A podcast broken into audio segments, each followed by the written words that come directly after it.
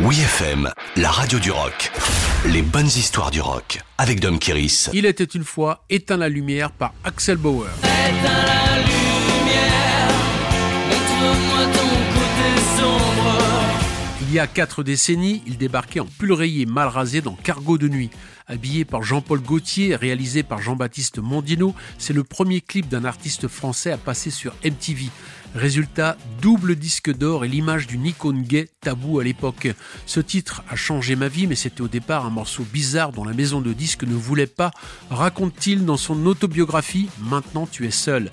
Cette phrase, c'était son père qui l'avait prononcée en 1974 en allant voir The Who au théâtre des Champs-Élysées.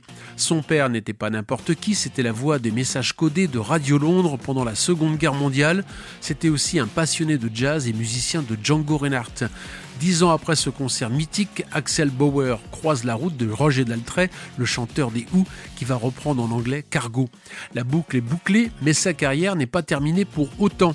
En 2001, avec À ma place, en duo avec Zazie, le chanteur renoue avec le succès parmi les meilleures ventes de disques de l'année.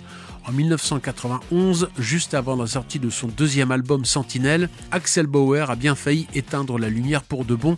Lors d'un concert à Val d'Isère, il a manqué de mourir électrocuté. C'est Philippe Manœuvre qui m'a sauvé la vie en shootant dans l'ampli défectueux. À ce moment-là, j'agonisais à terre. J'ai été à deux doigts d'y passer. Quelques jours après, Axel Bauer sortait Éteint la lumière et son riff de guitare impeccable qui en fait un véritable classique du rock électrique français.